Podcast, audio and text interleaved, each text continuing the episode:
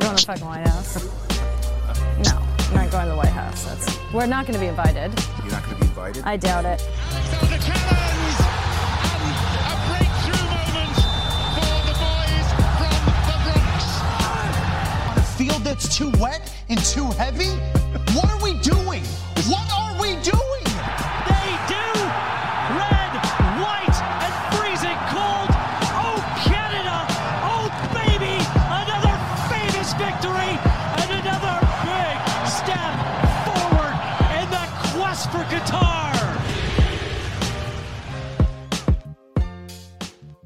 Bonjour à toutes, bonjour à tous. La MLS is back sur les ondes de hype. On se retrouve pour notre rendez-vous hebdomadaire autour de l'actualité du soccer en Amérique du Nord. Comme d'habitude, je suis aux côtés de monsieur Antoine Latran. Comment ça va, Antoine? Ça va très bien. De, hâte de faire cette émission encore, comme d'habitude avec toi. On va avoir une, une émission assez sympathique aujourd'hui, puisqu'on aura l'immense plaisir d'accueillir quelqu'un que les fans de MLS connaissent bien. Euh, J'ai nommé monsieur Aurélien Collin, 12 saisons de MLS au compteur, qui vient de prendre sa retraite sportive à l'âge de 36 ans et qui sera avec nous euh, pour revenir sur sa riche carrière en MLS notamment. Euh, avant toute chose, vous le savez, on va revenir sur les résultats du week-end en MLS. Et en fin d'émission, on vous parlera des matchs à suivre le week-end prochain. On fera un petit point avec Antoine sur la finale de la CONCACAF Champions League qui va bientôt rendre son verdict. J'espère que vous êtes bien en place. C'est parti.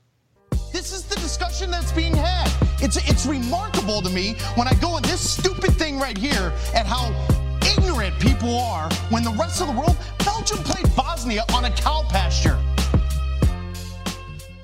On a, on a donc eu euh, encore un- une belle journée de, de MLS ce week-end. Euh, on va revenir rapidement sur euh, les résultats avant de nous donner euh, vos, nos flops pardon, et nos tops du week-end. On a donc eu la passe de 4 pour Austin qui a été vainqueur à Houston 2-1 et qui enchaîne 4 victoires consécutives à MLS. Cincinnati de son côté se donne un peu d'air en allant battre Toronto 2-1 à l'extérieur.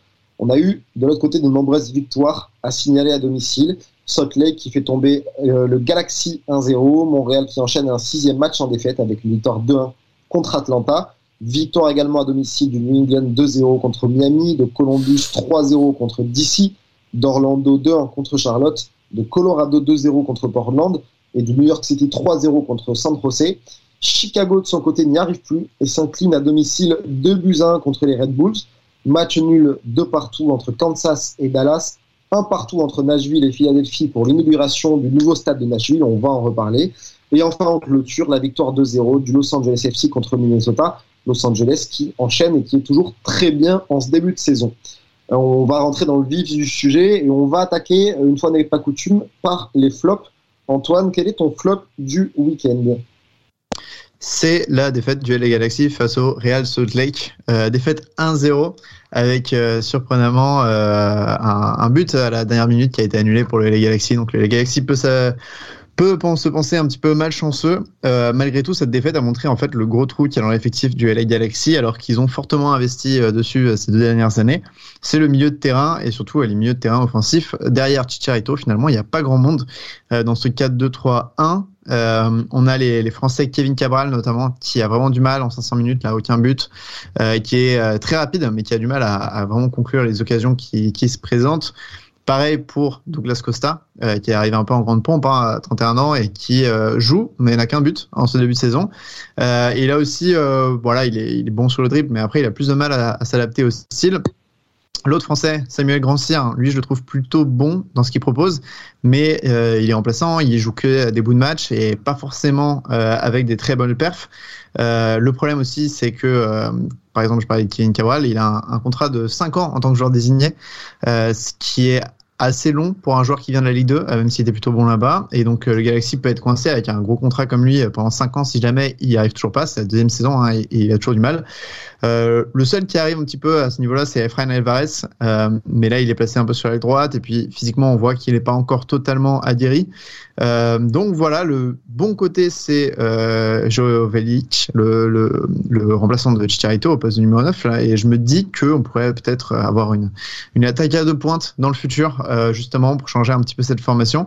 Pour le moment, c'est pas non plus la catastrophe hein, les Galaxy. Je rappelle qu'ils sont tout de même euh, à la troisième position au classement à l'Ouest, donc ça va. Mais c'est peut-être un problème dans le futur, ce, ce, manque d'armes offensives, excepté Chicharito.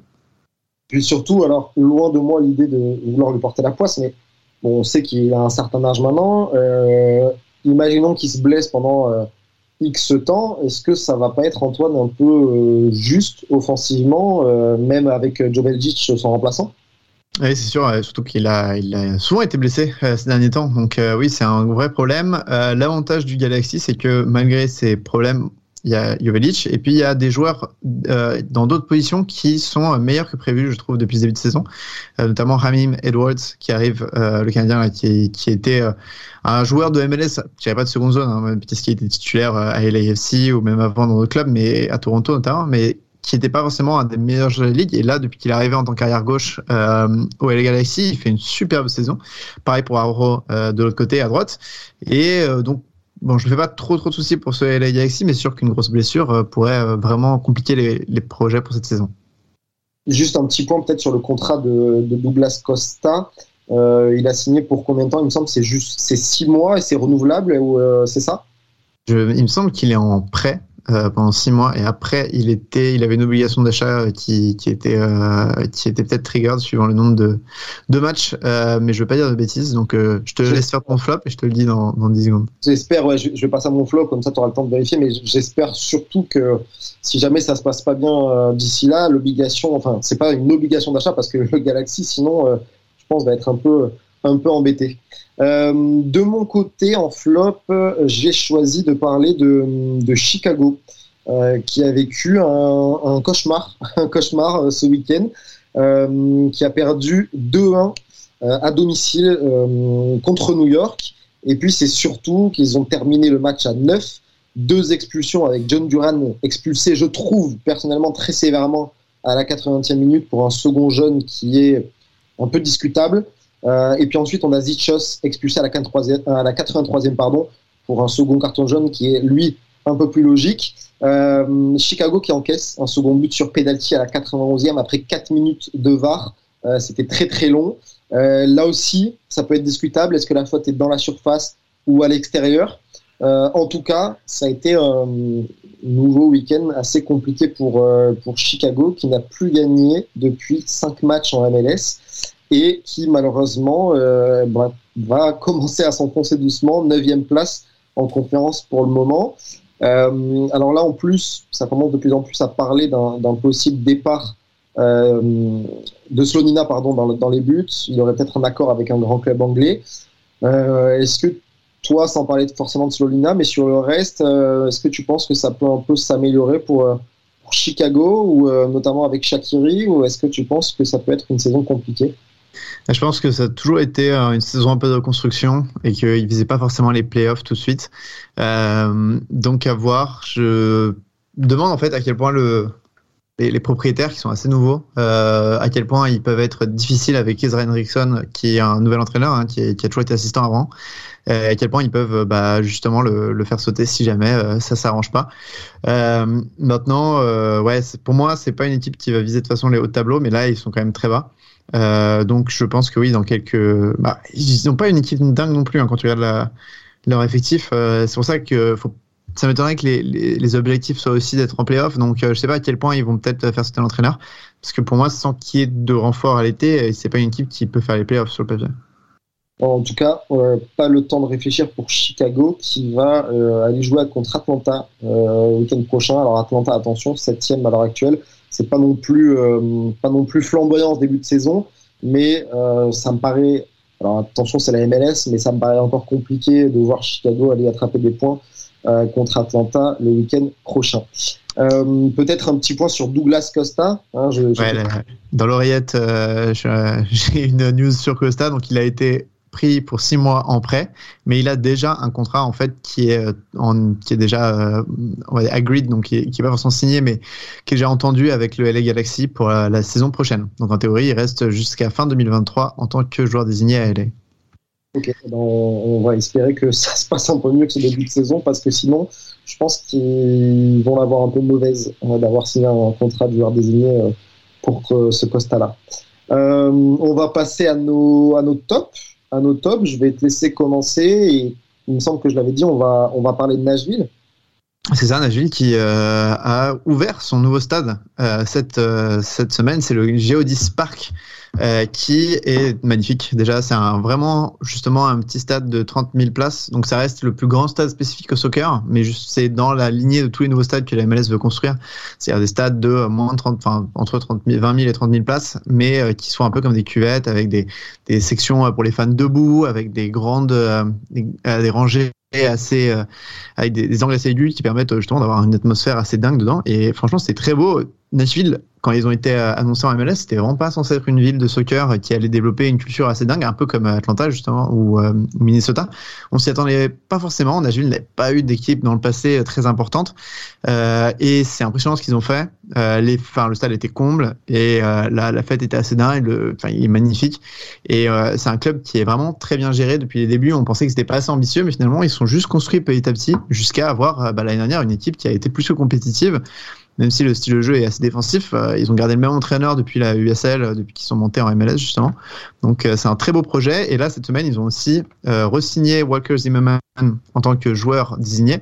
Enfin, ils l'ont prolongé et fait passer en joueur désigné. Seulement le quatrième défenseur américain à avoir une telle, un contrat pareil, ce qui montre qu'ils ont compris eux que voilà, il y a forcément un besoin de de vétérans euh, en défense centrale, ce qui est aussi l'aboutissement d'une saison énorme de Walker Zimmerman. Ça fait deux ans qu'il est meilleur défenseur de la MLS. Il, a réussi à prendre une place en sélection en plus quasiment comme titulaire euh, avec les États-Unis. Donc c'est vraiment la consécration pour lui et euh, la preuve que Nashville est, vraiment une, équipe très très bien gérée. Ensuite sur le match c'est un peu plus compliqué, euh, un partout avec un penalty pour Nashville de Randall Leal qui marque donc le premier but de Nashville euh, dans ce stade. pas forcément le plus beau des matchs pour l'équipe, mais en tout cas c'est un peu voilà, Nashville a fait sa réputation comme étant une équipe de match nul ou une équipe très défensive. Et donc, c'est un peu tout, tout, un symbole que le premier match se finisse sur un partout. C'était pas prévu, mais un petit retour en arrière et peut-être juste aborder, euh, je vais commencer à en parler, tu me diras si je me trompe, euh, pour les gens, les gens qui nous écoutent et qui ne savent pas forcément, tu as parlé de stade euh, soccer spécifique. C'est vrai que Nashville a construit un stade juste pour le soccer, c'est le plus grand soccer spécifique en MLS. C'est différent de, de, de, stades comme celui de Seattle, tu peux en parler notamment, qui accueille également une franchise de NFL, si je dis pas de bêtises, et qui est beaucoup plus grand. On, on a des stades de 60-70 000 spectateurs. Et donc, on a peut-être un peu moins d'atmosphère euh, football en soccer pour le coup en particulier que dans certains plus petits stades. Là où c'est important aussi également, c'est que euh, aux États-Unis en MLS, les droits télévisés sont sont pas énormes et donc la billetterie compte énormément dans le budget des clubs. Euh, donc, remplir un petit stade de 20-30 000 places, il me semble que c'est euh, super intéressant pour les franchises. Ouais, rien que même rien qu'en l'ambiance, hein, c'est beaucoup plus sympa. Euh, 3000 personnes dans un stade pareil que euh, dans un grand stade. Après, les niveaux des stades NFL, il y en a un peu deux. C'est-à-dire que tu as le côté euh, comme Seattle et Atlanta où là c'est vraiment garde partagée. C'est-à-dire que tu vas dans le stade, tu as des, des photos de, de des Sounders et euh, des Seahawks. pareil à Atlanta, c'est vraiment un stade qui est 50-50. Et tu as par exemple à New England, le stade qui est clairement le stade des, des Patriots de NFL et qui est, euh, enfin, qui est celui des New England de Revolution, mais par défaut un petit peu, et qui n'est pas vraiment euh, un stade qui appartient à ses fans. T'es es fan de New England, t'as pas l'impression dans ton enceinte, vraiment, t'es es plus chez les Patriots. Alors que Seattle et Atlanta, c'est assez différent. Euh, pareil pour New York City FC, hein, qui est clairement dans le stade des, des Yankees, mais c'est c'est du baseball. Euh, mais ouais, non, c'est très intéressant au niveau billetterie, très intéressant parce que c'est leur stade, donc ça permet aussi euh, d'avoir des revenus. C'est un stade moderne, donc tu peux avoir euh, des. Alors il y en a pas trop dans ce stade, ce qui est plutôt cool. C'est un côté plutôt populaire, mais dans d'autres nouveaux stades, tu as toutes les loges, l'aspect présidentiel, l'aspect de pouvoir vendre à l'année des box à des entreprises. Là, celui-là, ce qui est très beau, c'est qu'ils ont laissé vraiment un côté populaire. Et il y a peu de loges finalement dans celui de Nashville.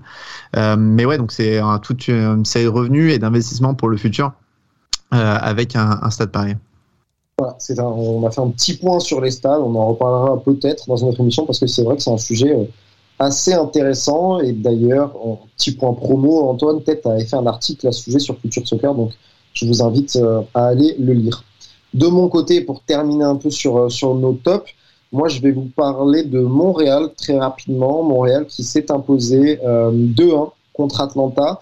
Euh, avec une performance super intéressante de Kamal Miller. Défensivement, il a déjà été euh, assez solide, un peu comme à son habitude.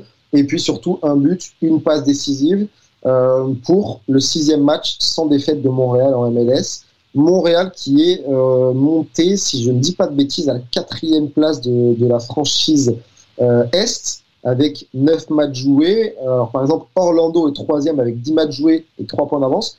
Donc techniquement, Montréal pourrait même être troisième euh, à égalité derrière euh, Philadelphie ou les Red Bull. Euh, je sais pas ce que tu en penses. Moi, de mon côté, je suis un peu surpris de ce début de saison. Je les voyais pas aussi bien tourner, même si attention, hein, ça reste quand même perfectible.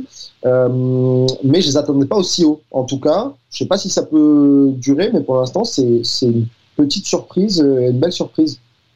Je suis assez d'accord. euh, On les attendait pas à ce niveau-là et on pensait qu'il y avait plusieurs trous dans l'effectif qui finalement étaient plutôt comblés.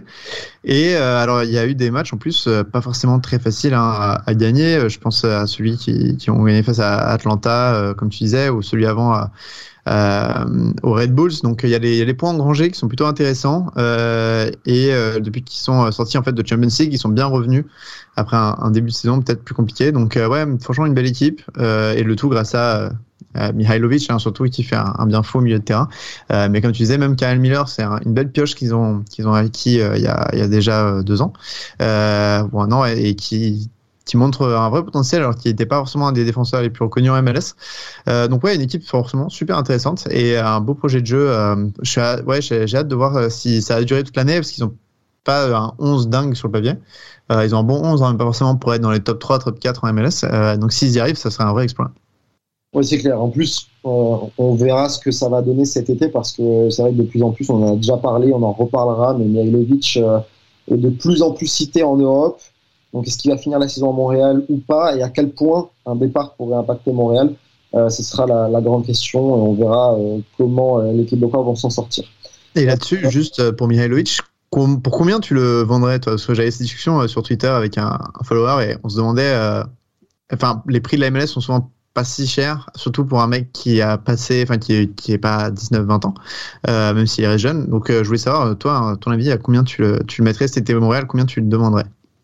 Alors, sachez que vous, vous nous écoutez, il me pose une colle en direct hein, parce qu'on n'avait pas. C'est pas une colle, c'est un avis. C'est- pas, non, je te demande pas, c'est pas juste prix, t'inquiète. une petite colle, non, mais c'est compliqué de, de se positionner, mais tu as raison, les, les transferts en MLS sont pas encore très élevés. On a un joueur qui a un peu plus de 23 ans, qui n'est pas forcément connu de partout en Europe. Je, je pense que euh, je pense qu'aux alentours de 5-6 millions, à mon avis, c'est possible. Je ne sais pas ce que tu en penses, mais je pense que c'est possible à ce prix-là. Ouais, c'est exactement ce que je pense que Montréal devrait demander. Ouais. Et puis s'il y en a un ou deux autres clubs qui le veulent, tu, tu augmentes un peu, mais c'est un bon. C'est possible. Je pense que tu peux monter plus haut si, euh, si par exemple, il était titulaire en sélection. Ce qui n'est pas le cas. Il a, il a été, déjà, été sé- sélectionné, pardon, mais il n'est pas titulaire avec les États-Unis. Euh, donc, il aurait peut-être pu se jouer autour de 8, 9, 10. Mais là, sans être euh, un membre euh, phare de la sélection, euh, même s'il sort d'une grosse saison et qu'il a bien commencé, je crois qu'il est à 4 buts, 4 passes D, un truc comme ça. 5-6, je pense que, que ça se joue. Donc, euh, c'est un prix qui est quand même intéressant pour les clubs de Ligue 1, si vous nous écoutez. Voilà. Ouais, bon. il y avait une rumeur qui, qui mentionnait Montpellier, donc à voir. Montpellier, on a parlé de Nice au dernier mercato aussi, donc euh, bon, on va voir, ce que ça peut donner. Euh, en tout cas, on a Montréal donc qui est quatrième, et juste pour parler des premiers et des derniers, Philadelphie est pr- premier euh, à, l'est avec 18 points, et à l'ouest on retrouve le Los Angeles FC, 22 points en tête, avec attention Austin, 20 points derrière, ça tourne très très fort. Et puis du côté des mauvais élèves, on a DC United qui a encore perdu et qui est dernier, euh, 14e euh, à l'est et de l'autre côté Vancouver, mais qui n'a pas joué. Euh, on va en parler d'ailleurs en fin d'émission parce que ça concerne également la, la CONCACAF de, de Seattle. Vancouver qui est toujours dernier avec 4 points. Voilà, ça va être, euh, ça va être le moment, je vous l'ai dit en début d'émission, ça va être le moment d'accueillir euh, notre invité, Jingle. I'm not going to the fucking White House. No, I'm not going to the White House. That's we're not going to be invited. You're not going to be invited? I doubt it. Alors, comme je vous le disais en, en début d'émission, aujourd'hui, on a l'immense plaisir d'accueillir Aurélien Collin, 12 saisons de MLS à son actif. Il vient de prendre sa retraite sportive à l'âge de 36 ans. Et donc, il est là aujourd'hui avec nous pour revenir sur sa, sa riche carrière en MLS. Euh, bonjour Aurélien, comment tu vas? Bonjour à vous, très bien. Écoute, merci de merci d'avoir accepté notre invitation. On va un peu revenir sur ta carrière. On va parler euh, bien évidemment en majorité de, MLS. Euh, on a pas mal de questions à te poser. On va rentrer dans le vif du sujet tout de suite. Je vais laisser euh, je vais laisser Antoine commencer. Ouais, bah, on avait parlé un petit peu de. Enfin, tu vas nous parler de ta carrière MLS, mais petite première question sur un peu tes, tes débuts de carrière. Euh, tu as été en centre de formation à Reims, puis à Sedan avec la réserve, tu signes pro à Amiens sans vraiment jouer euh, avec les pros, et puis tu pars très jeune à Majorque, alors que tu n'as que 19 ans. Euh, Est-ce que c'était un bon choix pour toi euh, d'opter à l'étranger si tôt, ou tu penses que tu aurais pu persister un peu en, France? Est-ce que tu, es content de ces choix de carrière que tu as fait plus jeune? Je, je sais pas. Ça, j'ai déjà trois clubs qui voulaient pas me donner ma chance en pro. Donc j'ai dit ça y est. hein. Parce que j'avais 17 ans, j'étais titulaire en réserve de, Reims. Ils me donnent pas ma chance. À Sedan, la même chose, ils me donnent pas ma chance. Amiens me donne un contrat et ils me donnent j'ai même pas une minute euh, en pro. Donc j'ai est, je pars. Et tu, as eu ta chance directement en, Espagne à ce moment-là ou euh, ça a été un peu, un peu plus long et Parce que je sais qu'après tu es parti en Écosse notamment? Non, en Espagne non plus. Bon, après, on jouait en troisième division, donc déjà, c'était bon, mieux que la CFA. Et, euh, enfin, la réserve de Majorque. Et après, avec la Liga, je me suis entraîné, j'ai fait des, matchs euh, jamais officiels, j'ai fait la coupe. J'ai fait, euh, donc déjà, je touchais largement plus au monde professionnel. Et euh, après, c'est sûr que c'était long. Après, je suis parti en Écosse parce que Majorque, il voulait pas me donner une vraie chance non plus. Donc, euh, moi, en gros, j'étais immature, impatient et très sûr de moi. Donc je disais, ouais, ok, si vous ne me, vous me voulez pas, je m'en vais. Et euh, comment tu t'es euh, retrouvé du coup en MLS Parce qu'en 2011, c'est pas une époque où il y avait énormément de Français.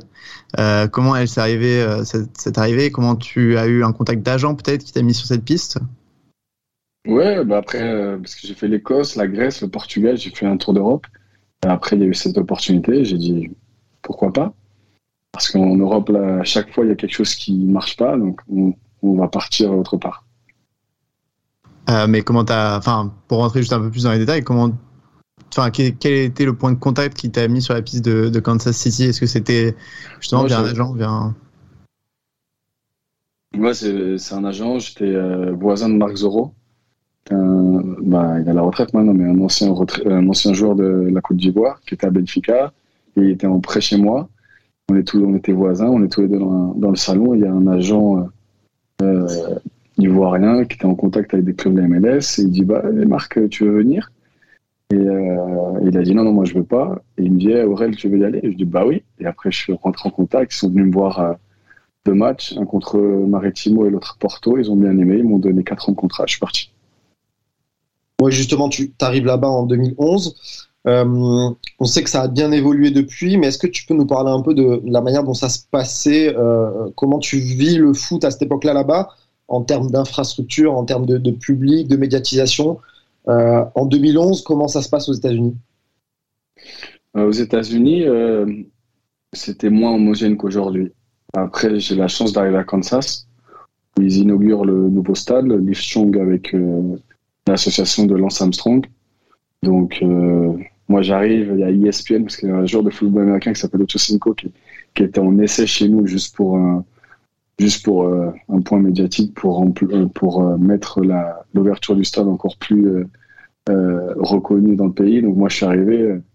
je dans tous mes clubs, j'étais en première division, hein, mais à chaque fois, c'était pas les bonnes infrastructures. J'arrive à, à- Kansas City, un vrai centre d'entraînement, un stade magnifique. Ouais, ça, moi, ça a changé. Après, euh, il y avait encore euh, quelques stades universitaires comme Houston. Euh, où il y avait quelques stades, c'était un petit peu différent, mais sinon, non, non, un- enfin, par rapport à moi, à ce que j'avais vécu dans le football, c'était autre chose. Et puis, J'étais très content, euh, beaucoup de voyages, tu vois, dans les plus grosses villes, tu vois, Los Angeles, euh, à New York. euh, donc moi, je, faisais l'American Dream, j'étais comme un enfant au musée, et, et chaque, chaque expérience était quelque chose d'unique. Et puis, alors peut- peut-être que je me trompe, mais je devais avoir du coup les avantages du joueur de football en n'ayant euh, pas forcément les inconvénients parce que là-bas, t'es pas super médiatisé, t'es pas, pas reconnu de partout dans la rue. Enfin, toi, c'est quelque chose que tu as remarqué, que tu, vivais correctement? Ouais, après Kansas, euh, maintenant il y a beaucoup plus de villes, mais Kansas, déjà, moi, je suis arrivé, euh, personne ne me connaissait, mais en six mois, ça y est. Euh, les gens ils me reconnaissaient dans la rue parce que c'était tellement. Euh, en, France, euh, 10 000 personnes, c'est énorme. Pour nous, 20 000 personnes, c'est l'agglomération de Kansas City, c'est plus de 2 millions de personnes. Donc en gros, euh, euh, même si c'est pas médiatisé au niveau, euh, euh, si on parle en France, mais c'est tellement de, gens, donc euh, tu deviens un petit peu connu. euh, euh, bien sûr, c'est pas la NBA et le football américain. Après, c'est sûr que les fans, si on perdait, ils disaient je t'aime. Si on gagnait, ils nous aimaient. C'était, euh, c'est vraiment du fanatisme différent de, bah, de l'Europe. Ouais, pour euh, recentrer un peu, t'es arrivé, comme tu disais, quand ils ont changé le stade. Et en fait, c'était un moment où Kansas City était en train de devenir une franchise bien plus importante parce qu'ils ont changé le stade, ils ont changé le nom. Euh, ils sont passés d'un des Wiz au, Sporting KC. Ils sont vraiment remontés la pente. Et puis, avec toi, ils gagnent l'Open Cup, la MLS Cup. Donc, vraiment, tout est parfait dans ses débuts. Euh, est-ce que, enfin, c'est à l'époque les, niveaux de la MS, est-ce que tu penses c'était plus hétérogène que maintenant? Est-ce que les équipes étaient euh, un peu toutes le même niveau ou il y avait déjà avec les joueurs désignés qui arrivaient euh, des, changements et du coup c'était plus dur pour, pour une équipe comme SKC de gagner? Ouais, c'était moins homogène. Le- la différence entre le premier et le dernier était beaucoup plus grande qu'aujourd'hui. Après, le niveau pour moi ne s'est pas beaucoup, beaucoup développé parce que les meilleurs joueurs s'en vont. Et, euh, bon, tu ramènes des, bons joueurs euh, européens ou argentins, brésiliens. Donc ça fait monter, mais au niveau tactique, euh, ça ça monte pas trop. Au niveau technique, il y a beaucoup de, qualité. Et puis, ça s'est beaucoup plus européanisé au niveau du football, c'est-à-dire c'est c'est plus aussi bourrin qu'avant. Donc, on est sur la très bonne voie. Après, euh, avec mon recul aujourd'hui, je me rends compte que bah, l'américain, ils sont, enfin, ça égale un petit peu l'évolution du niveau. C'est plus euh, le marketing, l'entertainment et faire beaucoup d'argent. Et ce que la MLS est en train de faire euh, merveilleusement. Et, comme j'en parlais, c'est qu'il a plus d'argent, donc les joueurs vont être attirés automatiquement ici, et par conséquence, le niveau va monter. Après, c'est très patriotique par rapport aux, ent- aux entraîneurs aussi. Ça, c'est quelque chose qui, euh, qui pour moi, euh, ralentit euh, l'évolution.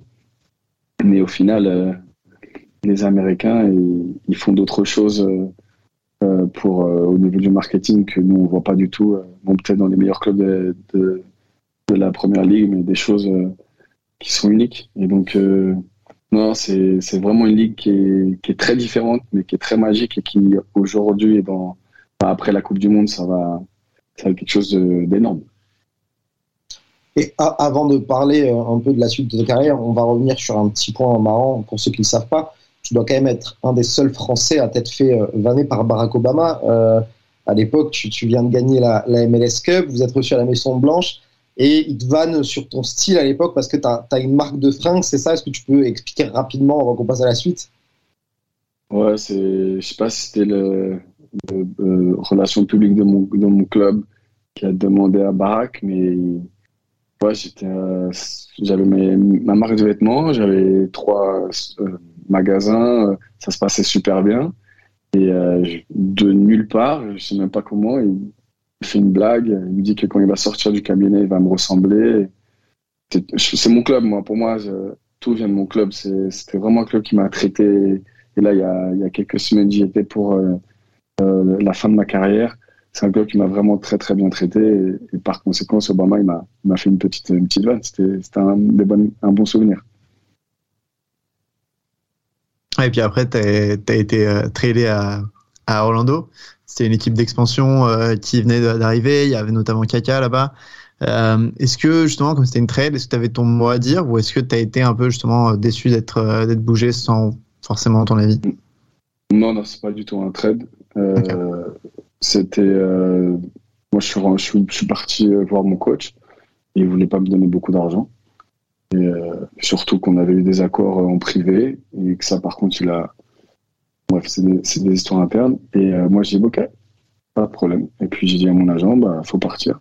Et puis, il y avait Montréal. Je sais pas ce qui s'est passé parce que, en fait, les transferts, ils se passent entre clubs. Donc, sûrement, sur, comme moi, j'avais que quatre, j'étais pas free agent. Cette règle euh, qui est, en- qui est maintenant bientôt, c'est, qui va disparaître. Mais j'étais pas free agent. Donc, l'équipe qui me prenait devait payer, euh, a sûrement payé quand même un petit peu à, à Kansas City. Et donc, c'est pour ça que Montréal m'ont pas pris. Mais moi, je voulais vraiment aller à Montréal aussi. Et qu- quand tu arrives à Toronto, ça a été, euh, peut-être pas pour toi, mais pour l'équipe, en tout cas, ça a été un peu. euh, ça a été- Orlando. Ah, à, Mon- à Montréal, à Orlando, pardon. Tu vois, il- on a parlé de Montréal, ça m'a perturbé. Quand Ouais, Orlando, pardon, ça a été euh, un peu compliqué pour l'équipe pendant, en- pendant un an, un an et demi.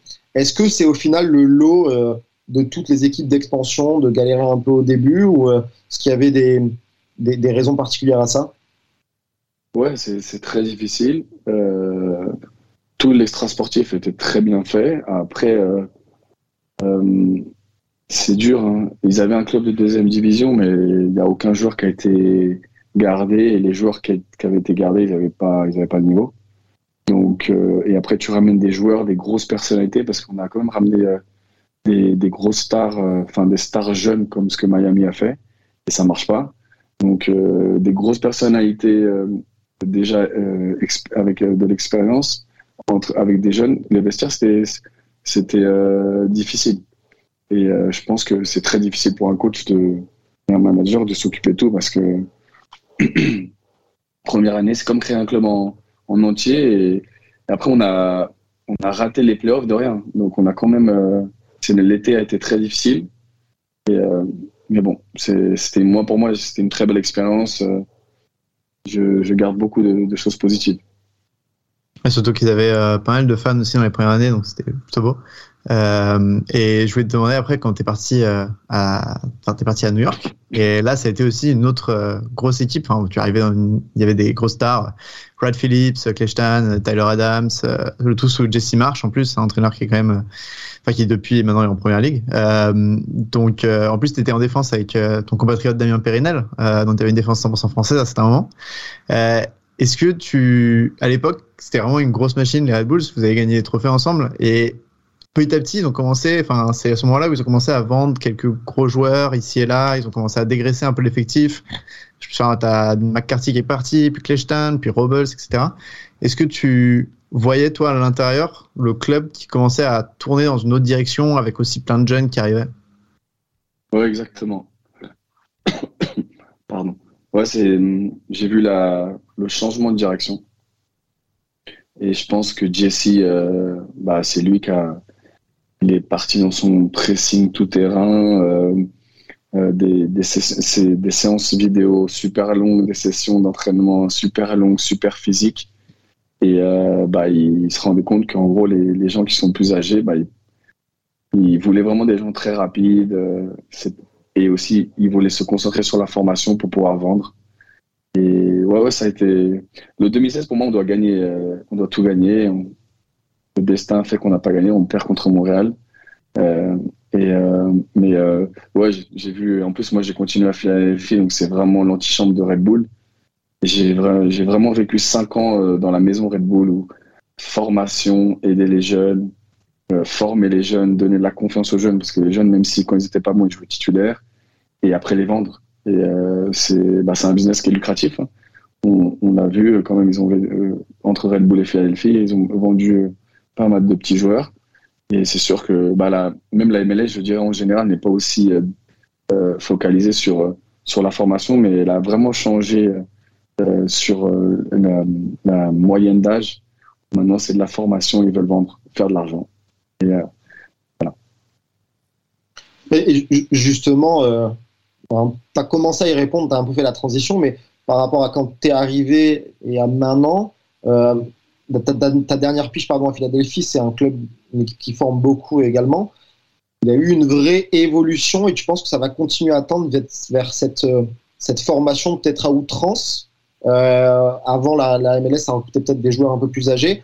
Maintenant, est-ce qu'il y a une vraie machine à former en MLS Oui, après, je pense le, le, le- quand même le niveau a évolué. Donc, euh, les, les joueurs euh, plus âgés, ils, ont, ils peuvent plus avoir le rythme. Et de jouer sous 35-40 degrés en été, c'est, c'est aussi très compliqué.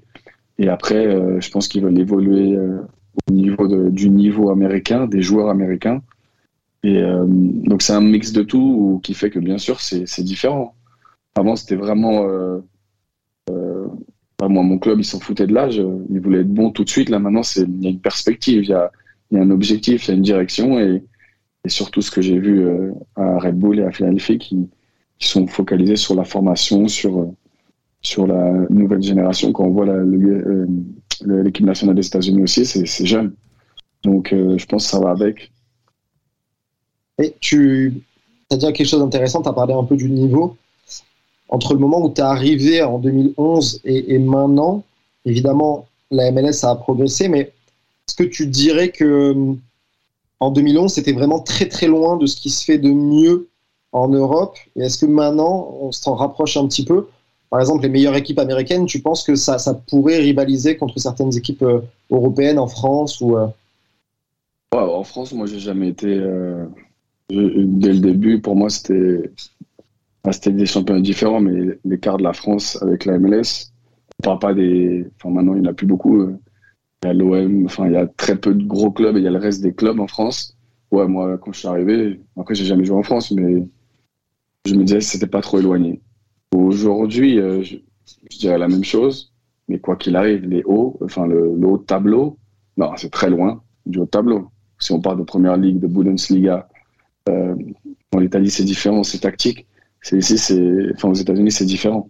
Après la France, pour moi, j'ai jamais été très fan de mon championnat. Euh, donc euh, à part euh, les grosses équipes qui sont calées loin en, en Champions League, mais donc après je sais pas le tactique et technique contre le physique. je sais jamais qui va gagner. hein. Après, je pense qu'on pourra jamais le, comparer. Et ça a toujours été un petit peu. Après, il y avait des équipes comme euh, la deuxième de Los Angeles qui c'était Chivas. Là, par contre, c'était vraiment catastrophique. Je pourrais pas le, comparer à un niveau, mais il y avait des équipes à l'époque qui étaient vraiment mauvaises. Aujourd'hui, c'est beaucoup plus homogène et, ouais, c'est un, niveau qui est qui est, qui est, qui est, ok. Et, euh, et voilà. Et il y a la MS donc, qui progresse. Comme tu dis, les équipes sont de moins en moins surtout mauvaises. Il n'y a plus les, les mauvais élèves comme avant. Euh, est-ce que la MLS peut encore, enfin à ton avis, est-ce qu'elle va justement se développer jusqu'à atteindre les, niveaux des clubs européens et surtout l'ambition des clubs européens? Est-ce que ou est-ce que à cause de des règles de joueurs désignés par exemple ou le fait que cette ligue doit être homogène qu'il n'y ait pas de gros champions, est-ce que ça bloque la progression de cette de la ligue? Bien sûr, bien sûr. Après, aujourd'hui, euh, il y a l'histoire de DP, ça existe quasiment plus parce que vous allez. Après, bien sûr, c'est chauvin, mais euh, à Toronto, tous les gens, ils ont des très très gros salaires et les 11 majeurs ont un très gros salaire. Après, bien sûr, c'est des gens qui sont. Il y a beaucoup de joueurs qui sont vieux et donc le niveau est pas là. Mais là, au niveau de l'argent, l'argent a toujours été là. hein. Tous les propriétaires, c'est des billionnaires. Donc, euh, c'était juste les règles qui ne pouvaient pas laisser les propriétaires à dépenser de l'argent. Aujourd'hui, il y a beaucoup de règles, il y a beaucoup de nouvelles, nouveaux moyens pour pouvoir passer au-dessus de ce salarié cap. Et c'est pour ça que je dis, moi, je pense, ça va continuer d'évoluer. Le prochain CPA, qui est la renégociation entre la Ligue et, et, le- et les clubs euh, et, le, syndicat des footballeurs, c'est en 2025. Et hum, la Coupe du Monde arrive 2026. Je pense qu'après, sur- surtout si les États-Unis font quelque chose de grand, les salaires vont être conséquents. Et donc, je pense que là, automatiquement, les gens qui sont ouverts, euh, qui veulent sortir de leur euh, comfort zone, vont dire Ouais, je vais aux États-Unis. Ça va ramener des gens de partout et le niveau va, par conséquent, évoluer. Et, après, on verra. hein. parce que là où il y a l'argent, faut être honnête, hein, là où il y a l'argent, c'est là où il y a le- les meilleurs niveaux. Après, bien sûr, c'est une culture qu'il faut construire et l'Amérique et les États-Unis sont très, très jeunes. Mais on, on verra dans 20, 30 ans où, où la MLS sera. C'est bien parce que tu, me fais un peu les transitions, tu as parlé un peu des, sélections.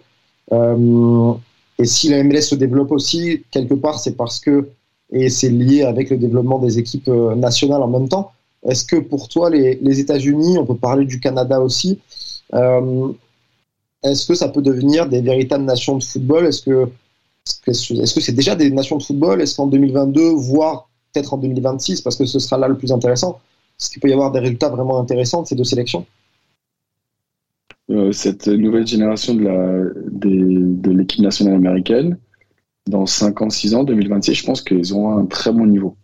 Après, comme c'est un, marché qui est très jeune, on peut pas comparer. Après, sur une Coupe du Monde, tout est possible. On l'a déjà vu. Euh, mais euh, et après, oh, aux États-Unis, c'est vraiment, c'est un autre marché, c'est un autre pays, c'est trop grand. Il y a énormément de, clubs, de clubs de sport qui sont très importants, très médiatisés. Donc oui, je pense que les États-Unis demain sera un, pays de hockey, de NBA, de NFL, de NHL, de MLB et de MLS. Oui, ça, je pense qu'ils seront les six majeurs euh, sports en MLS, en, aux États-Unis, pardon. Et euh, toi, de ton côté, euh, niveau carrière, enfin, tu viens de finir l'année dernière avec Philadelphie. Euh, quel est ton, ton but pour la suite? Parce que ce qui est amusant, c'est que comme tu as été pendant 10 ans MLS, tu devais être le mec que tous les Français appelaient avant de venir en MLS pour savoir quel était le niveau de la ligue, c'était bien ou pas. Est-ce que tu as continué un peu à faire justement ce relationnel avec devenir agent ou comme d'autres, devenir peut-être coach dans une réserve ou qu'est-ce qui te, qu'est-ce qui te tente? Est-ce que ça te tente déjà de rester aux États-Unis d'ailleurs? Bah, là, je, là, je suis à Madrid. Je vis à Madrid et, euh, et je vais commencer un cours euh, pour devenir general manager euh, entre, à, entre à Manchester. Donc, je vais faire les allers-retours et, et, ici, je vais, parce que c'est la partie directeur sportif. Euh, et, et, donc là, je, je continue vers là. Ouais, Aujourd'hui, je suis honnête et humble. Je ne connais rien au coaching. Bon, j'ai passé ma licence B euh, de US Soccer mais je connais rien. Donc là, je suis revenu pour me former, pour étudier, et ça va être deux ans intenses. Et après, bah, on, on, va voir euh, les, les, portes qui vont s'ouvrir. Donc, ce serait plutôt sur l'aspect euh, coaching ou sur l'aspect directeur sportif, ou tu veux voir un peu tout euh, à ce niveau-là? Ouais. Aujourd'hui, j'aimerais être beaucoup plus, avoir une influence et pouvoir toucher beaucoup plus de gens que les 25 joueurs et les gens du staff. Donc en tant que general manager, je vais pouvoir vraiment euh, aller dans une direction et, tout changer ou, ou, tout faire évoluer euh, un club. Donc moi là aujourd'hui, je veux, j'ai tellement vécu dans cette petite bulle de pendant des années euh, où tu es, réduit à vivre avec tes coéquipiers et tes entraîneurs. Non là maintenant, je veux prendre un, un, un pas en arrière et voir beaucoup plus d'une manière générale et changer euh, une, philosophie, euh, des idéologies au niveau du sport, au niveau de l'être humain, au niveau de tout pour, pour gagner. Et, donc là, c'est pour ça qu'aujourd'hui, dans mon cœur, ce que j'ai, je viens, ce, cours, apparemment, il est très très bien. Euh, ça va être un très bon cours, donc je vais beaucoup apprendre. Et, après, on verra les portes qui vont s'ouvrir. Ok, bah écoute, on, te souhaite en tout cas le, le meilleur pour l'après. Pour finir, on va juste te poser quelques petites questions un peu rapide où ça ne nécessite pas une longue réponse. Euh, Antoine, si tu veux, si tu veux commencer, je te laisse te faire plaisir. Ouais, alors juste avant, j'ai une dernière question sur le cours à Manchester. Euh, c'était pour savoir, est-ce que c'est un lien avec le fait que l'entraîneur adjoint en ce moment, c'était ton ancien entraîneur au Red Bull, Chris Armas, ou, euh, ou pas du tout? Non, parce que moi, mon cours, c'est Man Manchester City. ok, d'accord. Euh, voilà. Mais euh, mais c'est sûr que Jesse et Chris, ai, je leur envoie un message et, j'espère, bah déjà j'espère que Leeds va, va se maintenir et euh, ouais, aller là-bas et apprendre. Et qu'on a aujourd'hui, on a beaucoup à apprendre, bah, surtout de ces deux coachs euh, que moi j'admire, et surtout Jesse. Et, et après, c'est bien sûr aller là-bas, apprendre, observer. On verra ce qui, ce qui se passera dans le futur. Ouais, donc juste pour rappel, hein, pour les auditeurs, Jesse Marsh, euh, ton ancien coach Red Bull qui est maintenant à Leeds, et Chris Hamas, qui était le successeur de Jesse Marsh, qui est maintenant euh, assistant à, à, Manchester United. Euh, ouais, donc pour les questions rapides, déjà, euh, si tu devais garder un meilleur souvenir de ta carrière en MLS, qu'est-ce que ce serait? Voilà, la finale de, de la MLS Cup. Donc ouais, 2013 avec ton équipe à, à KC. Voilà. Moi, j'ai une question qu'on n'avait pas notée, mais qui m'est venue. Toi, tu étais défenseur. Euh, alors je sais que ça peut être dur, mais l'attaquant vraiment, celui qui t'a fait le plus chier en match, euh, celui qui était vraiment chiant à jouer ou le meilleur d'après toi dans ta carrière? Jovinko. Jovinko? Ouais, tout petit, tout petit, c'est 1m50 euh, vif. Moi, moi j'aimais bien les grands qui étaient plus forts que moi parce que je pouvais leur rentrer dedans, mais quand t'es avec un petit, c'est très difficile. Euh, dans tous les clubs que tu as fait, il y, a eu des, des, gros publics. Quel était ton, ton stade préféré à visiter ou le, les fans que tu as préféré voir? Euh, dans, dans, ma carrière? Ouais, tu peux dire si tu veux les fans que tu as préférés en tant que, que joueur avec tes, tes, supporters, mais aussi le stade que tu as préféré visiter euh, que joueur. Non, le, la plus belle ambiance de toute ma vie, c'était à Olympiakos. J'étais à 4 mètres de mon défense centrale, il ne m'entendait pas. Il n'y a pas beaucoup de fans, hein, je crois que c'est que 30, euh, 30 000 ou 35 000 maximum, mais c'est un amour, euh, une passion, enfin voilà, à mon, à mon humble euh, carrière, mais la, la Grèce, waouh, bravo. Et en, en, MLS, il y avait un stade où des fans qui te faisaient un peu kiffer? Ouais, bien sûr, il y en a plein. Il y a Portland, il y a Atlanta, parce qu'en plus ils font des, des, mises en scène euh, avec des feux d'artifice. Euh, le, le, le, stade de Atlanta qui est un, qui est un, un on appelle ça, un écran euh, 360. Non, les États-Unis c'est autre chose. Après le, le fait c'est quand c'est trop grand et c'est ouvert, euh, parce que là c'est 80 000 là-bas, donc ça, là le Olympiakos il est petit, il est refermé et tout le monde crie. Wow, c'était magnifique. Bon, on va finir, on a parlé un peu, mais ton coach préféré euh, outre-Atlantique euh, à l'heure actuelle, ou même peut-être un coach que tu as eu par le passé, j'en sais rien, quelqu'un qui t'a marqué? Ouais, JC March. Pas d'accord avec tout au niveau de, sa manière de jouer au football, mais, euh, bah en ce moment, pour me préparer pour mon cours, je, je lis beaucoup de, de biographies, mais des gens qui ont une philosophie et qui y croient tellement que même si tu n'es pas d'accord, tu t'y crois. Et un professionnalisme, travail dur, euh, c'est euh, ouais, Jesse March. Est-ce qu'il y a vraiment, avant de terminer, une, chez les autres coachs américains, peut-être que tu as pu côtoyer, ou les coachs qui ont entraîné quand MLS, il y a vraiment une philosophie forte, des idées de jeu fortes, euh, comme on peut le voir ailleurs en Europe, ou, euh, ou alors non, j'en sais rien? Bah, Oui, il y, a, y, a des, idées. Après, il y a des coachs encore que, en MLS, beaucoup de coachs qui sont qui n'ont pas de philosophie, qui, euh, qui, ont des, manières de jouer et qui donnent des, indications et, c'est très freestyle.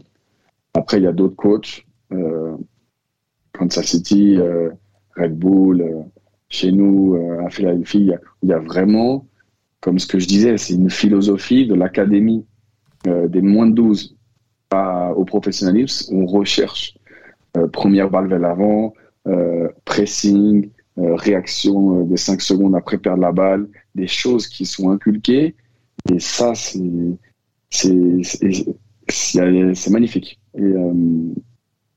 J'espère que tous les clubs vont se rapprocher, parce que peu importe la philosophie, mais au moins, quand le club y croit et il transmet ce message à tout le monde, ça fait des très bons résultats, je pense. Aurélien, merci, euh, merci à toi. Merci d'être venu parler euh, de ta carrière avec nous. C'était un vrai plaisir et on, on te souhaite euh, également le meilleur pour la suite du coup. Ben, merci à vous, c'était un plaisir. Field that's too wet and too heavy? What are we doing? What are we doing? On va, euh, on va tranquillement terminer cette émission en vous parlant des matchs à suivre la semaine prochaine. Euh, donc vous le savez, on vous cite chacun une rencontre à ne pas manquer à MLS. Avant ça, on va rapidement quand même faire un petit point sur la CONCACAF Champions League, puisque vous le savez, Seattle est en finale. On a déjà eu le match aller. On va en parler tranquillement avec Antoine.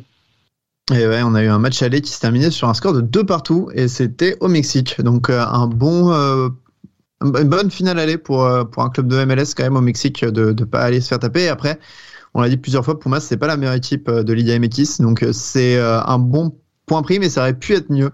Euh, Seattle s'est fait un peu euh, manger en, en, fin de première mi-temps et en début de deuxième, qui, enfin, ils n'ont pas eu beaucoup de temps fort à ce moment-là et se sont fait surprendre en prenant deux buts et ont réussi l'exploit de, en fait, on a d'habitude en MLS, les clubs se font surprendre en CONCACAF euh, par des, par des, pour des bêtises. Et là, en fait, ça a été un peu le contraire. C'est Pumas qui, en fin de match, a concédé deux pénalties assez stupides et que Lodeiro a réussi à parfaitement trans, transformer. Après, il y a quand même quelques actions ratées pour Seattle, notamment de la part de Ruiz Diaz, qui est assez euh, rare. Euh, et qui est bête, parce que Seattle aurait pu euh, terminer avec une victoire extérieure. Alors en finale de CONCACAF Champions League, contrairement aux autres matchs, allez savoir pourquoi, il n'y a pas de but à l'extérieur, ça ne, ça ne compte pas. Mais ça fait quand même un bon 2-2 à l'extérieur et Seattle devra assurer le maximum à domicile. Ça se joue dans la nuit de mercredi à jeudi à 4h du mat. Et ce qui est intéressant avec Seattle, c'est qu'ils ont leur équipe type là, qui joue pour la- un peu pour la première fois de l'année avec des Rudy Diaz, des Lodeiro, des Yemar, tous ces joueurs qui étaient vraiment blessés au début, qui reviennent un peu dans l'effectif. Et donc euh, voilà, gros match à Seattle, euh, peut-être pour la première victoire de MLS en CONCACAF Champions League, devant normalement les yeux de Giovanni Infantino, qui devrait y être d'ailleurs euh, notamment. Donc voilà, on va voir si on aura une première historique ou pas entre jeudi, dans la nuit de jeudi à mercredi. Mercredi à jeudi. En tout cas, ce qui est plutôt intéressant, c'est que on n'a pas eu de grosses victoires de Seattle 3-0 par exemple, parce que j'aurais eu très peur. On les connaît les clubs MLS. J'aurais eu très peur d'une espèce de remontada au match retour. hein. on a vu il y a quelques tours dans la compétition. Euh, donc c'est vrai que c'est plutôt intéressant ce, match nul et, euh, et ça pourrait être en effet la, la première victoire. Je crois qu'il y a eu 13 victoires mexicaines avant, si je dis pas de bêtises. Euh, je sais pas si tu as le chiffre exact Antoine, mais je crois que c'est 13 victoires euh, mexicaines et 0 victoire américaine. En gros, depuis que ça a été, euh, la formule a été changée en 2008, c'est que ça s'appelle euh, CONCACAF Champions League. Euh, la MLS n'a jamais gagné, mais il y a eu dans les années 2000, euh, la, compétition s'appelait la, Coupe des Champions, je crois, de CONCACAF, truc comme ça. Et là, à l'époque, la MLS, qui était une ligue qui venait à peine de naître, a gagné deux fois par LA Galaxy et DC United. Mais c'est vrai que la CONCACAF Champions League, ce serait une première. Et je peux dire que les, surtout les owners, les, propriétaires des, des clubs de MLS ont vraiment envie de la gagner. Et là, bonne chose aussi à Seattle, ce qui est plutôt cool, on risque d'avoir un record d'affluence euh, pour euh, pour la CONCACAF Champions League et euh, pour Seattle également. Apparemment, il y a plus de 61 000 tickets vendus et l'objectif serait de sold out le stade. On ne sait pas s'ils y arriveront, enfin c'est pas un objectif officiel, mais on s'y approche tellement que que voilà, l'objectif serait d'avoir tout le Seattle qui vienne voir cette finale retour. On en parlait en début d'é- d'émission au sujet des, des stades, justement. Là, voilà, vous avez un peu l'exemple contraire de, de Nashville, même si là, Seattle, c'est quand même une ambiance qu'on connaît qui est super intéressante et super particulière. C'est pas la première fois que le stade est plein. Euh, donc, si vous voulez vivre un bon moment de, football et avec une belle ambiance, eh ben, il va falloir veiller tard, puisque c'est vers 4 heures du matin, dans la mercredi à jeudi. On va, euh, on va rapidement vous donner nos matchs à suivre euh, le week-end prochain en MLS. De mon côté, je suis parti sur, le choc. Clairement, je pense que c'est le choc du week-end entre le Los Angeles FC et Philadelphie. Euh, c'est simple, c'est les deux premiers de chaque conférence. Euh, je suis bien incapable de dire euh, qui va sortir vainqueur de, de ce match-là. Euh, je mettrai peut-être une pièce aller sur, sur Los Angeles. Je les sens, euh, je les sens bien en forme. Euh, en tout cas, ça va être, ça va être clairement le gros choc du week-end prochain. Ce sera, par contre, ce sera très très tard. Ce sera à 5 heures du matin dans la nuit de dimanche à, à lundi, il me semble, ou de samedi à dimanche. Donc, il va falloir veiller encore une fois très tard. Euh, Antoine, un petit prono avant de donner ton, ton match à suivre? Ouais, je pense que clairement ce sera plus euh, LAFC, mais c'est vrai que c'est les. Il y a trois équipes pour le moment qui je trouve qui sont euh, au-dessus du lot en MLS, c'est LAFC, Philadelphie et, et les Red Bulls. Donc c'est clairement un, un gros gros duel et qui pourra peut-être avoir des implications à la fin de la saison pour euh, celui qui a le plus de points en, en saison régulière et qui remporte le Supporter Shield. Et de ton côté, sur quel match tu es parti? Je suis parti sur le match entre New England et Columbus parce que New England était euh, terrible en ce début de saison ils ont commencé à regagner un petit peu euh, là ce week-end euh, face à Inter Miami puis il y a deux semaines contre Charlotte. Donc à la maison ça va un peu mieux et là ils accueillent Columbus. Columbus qui est une équipe aussi, on avait dit, ils avaient énormément de mal en ce début de saison, alors qu'ils ont plutôt un effectif euh, intéressant. Euh, là, ils viennent de vendre d'ailleurs Jesse Zardes. Il y a des rumeurs qui disent qu'ils pourraient acquérir un, un nouveau joueur euh, au poste d'avant-centre. Et les deux derniers matchs sont plutôt intéressants, avec un nul à Sporting euh, Kansas City et puis euh, une grosse victoire ce week-end 3-0 contre DC. Donc un petit duel des outsiders à l'Est. Eh ben écoute, euh, on va suivre ça également euh, le week-end prochain. On se donne déjà rendez-vous en milieu de semaine pour, euh, pour la finale. J'espère pour toi, Antoine, que ce sera positif. Euh, on sait que, voilà, pour ceux qui nous écoutent depuis le début de saison, vous savez qu'Antoine, il a une affection particulière pour, pour Seattle. Euh, en début de saison, je pouvais un peu le vanner à cause des résultats. Euh, là, ça fait quelques temps que je peux plus. J'espère qu'on aura une première victoire d'un- d'une franchise de MLS euh, cette semaine. Mais ce serait terrible si après, enfin ça fait trois ou quatre fois qu'on rate en finale les clubs de MLS, donc ce serait terrible même pour la MLS en, en, en tiers. Ça serait cool de commencer une nouvelle série et, et garder les clubs mexicains aussi longtemps que possible. Et ben donc rendez-vous dans la nuit de mercredi à jeudi. Antoine, merci euh, une nouvelle fois pour ton expertise. Euh, on va se retrouver, nous, comme d'habitude, euh, la semaine prochaine pour notre prochain podcast hebdomadaire. En attendant, bien entendu, continuez les débats sur nos réseaux sociaux, sur les réseaux sociaux de Hype. Vous pouvez nous retrouver, nous écouter sur Deezer, sur Apple Podcast et sur Spotify.